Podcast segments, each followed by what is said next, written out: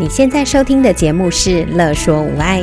你有没有腰酸背痛、心情烦闷、带孩子带到快抓狂、三餐不知道要煮什么的窘境？赶快来和治疗师做朋友。我们准备了生活优化、了然于心、育儿忍者术、故事露营地、阿娟师暴力灾的节目，还有每个星期六上架的无爱格言，要用治疗师的思维、生活化的方式解决你的疑难杂症。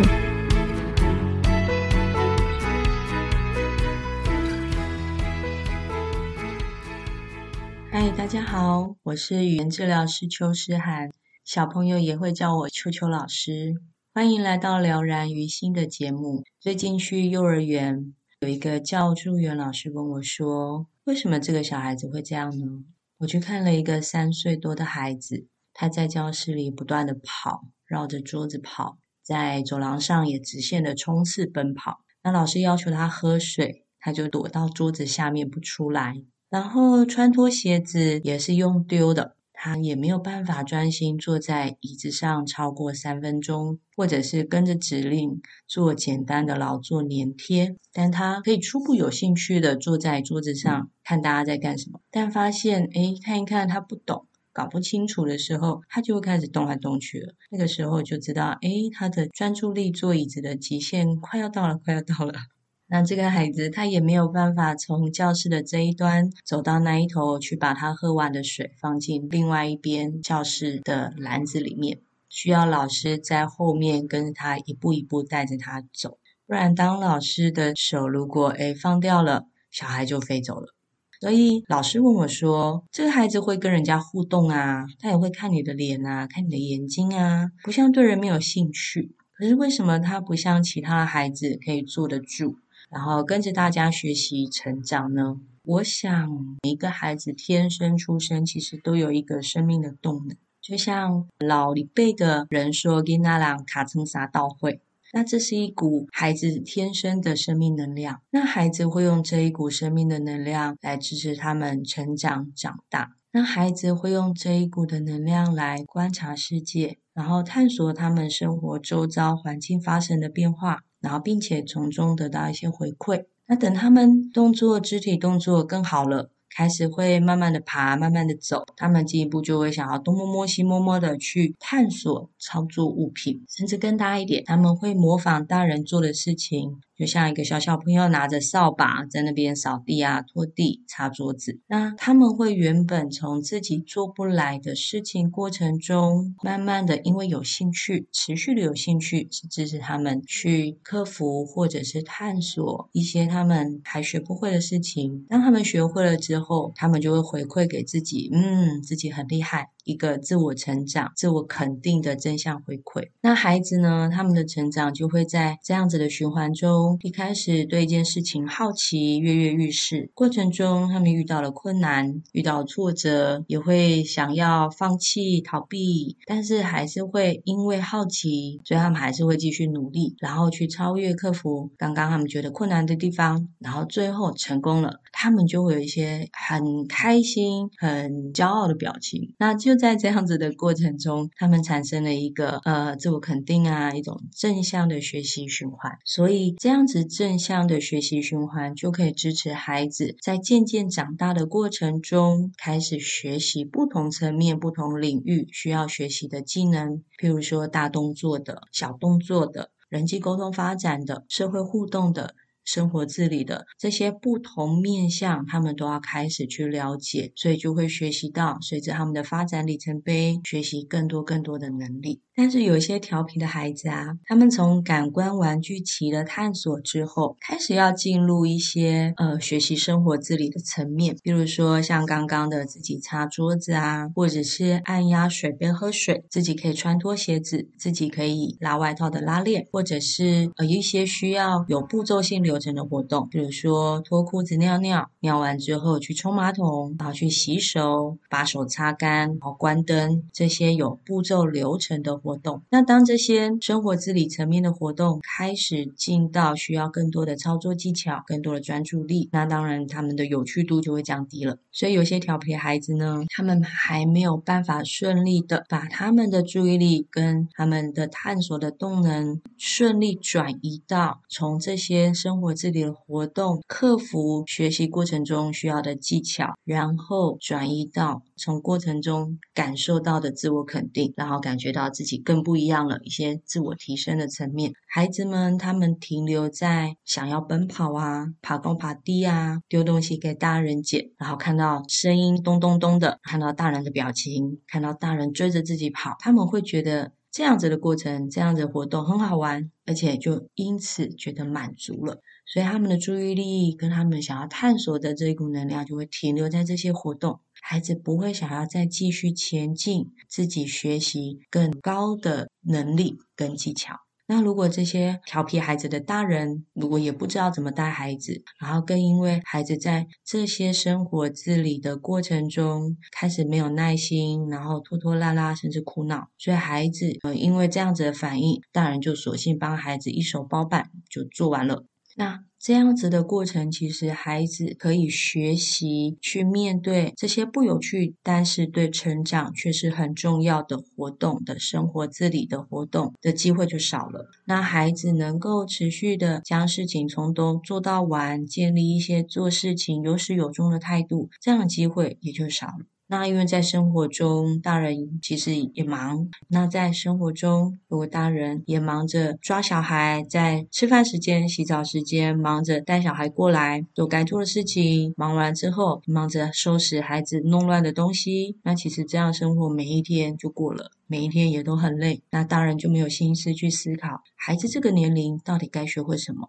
他现在的问题在哪里？那别的孩子会什么能力？那我要怎么引导他？然后孩子引导的过程中，他遇到困难在哪里？我可以怎么协助他？也可以怎么协助自己？那大人没有时间可以沉淀下来、静下来思考这些问题的时候，其实就会更难的一起引导孩子去做更进一步的成长跟学习。所以，那像不同的孩子，当然要怎么引导呢？那我大概把它区分成两类。第一类的孩子，他们可以比较可以自我学习，他们对于新鲜的事情、没有碰过的事情，会产生想要探索、挑战、好奇的一股一股兴趣，一股内在的感觉、动机。然后，所以他们会不断的去尝试新的东西，或者是甚至开始可以玩越来越需要动脑的一些游戏桌卡。那在生活中，他们已经已经开始熟悉的活动或步骤，他们会坚持想要自己试试看，不要大人参与帮忙。那当然过程中，小孩也会因为诶开始学会了没耐心了，然后就会开始不想学。但是只要大人要求他，他们还是可以持续的把他们学会的东西不断的重复的该做好，所以就会养成一种的习惯。那这样的孩子呢，他们在身体的动态需求、身体跑跑跑跑跳跳的这样子的动态需求跟静态观察。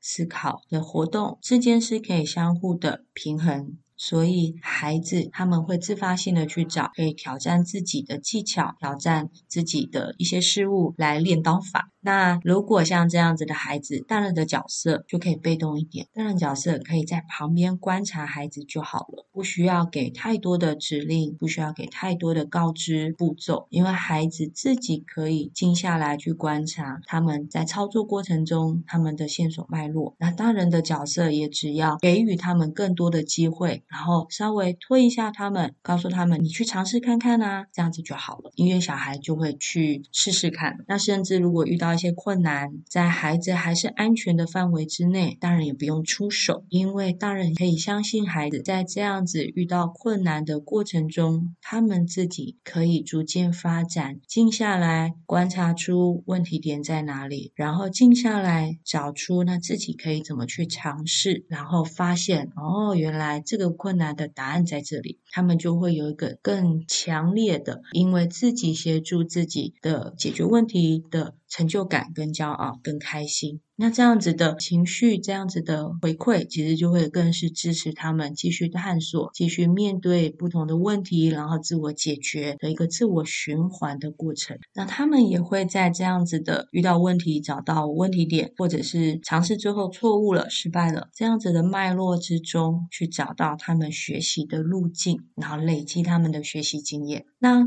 另外一类的孩子呢，就是所谓的 调皮的孩子，他们在学习事物是很需要。靠着好好玩哦，这样子的感觉来吸引他们的注意力。例如一个东西颜色很丰富，花花绿绿的，甚至会动的，然后是可以操作的，然后声音呢听起来呢，诶，它是有声音的。这样子感官性的活动去吸引他们来对一件事物有兴趣。但是同样，当他们对这件事情有兴趣的时候，这个活动也不能太难或太抽象，让孩子无法理解，因为他们凭借着看起来好好玩哦，所以愿意去操作。去探索一下，但是，一旦操作完了，探索完了，他们找不出来这个活动的意义在哪里，好玩的点在哪里，他们就会玩一下，操作一两次，然后因为搞不清楚，因为好无聊，因为嗯不好玩，跟他们脑袋里面觉得好玩的经验感觉落差太大了，所以他们就会选择离开哦。他们就不会继续再对这个事情有兴趣。那孩子本身呢，也会很容易分心。他们常常会忘记他们要他们要做什么。他们常常有时候经过桌子，路过柜子，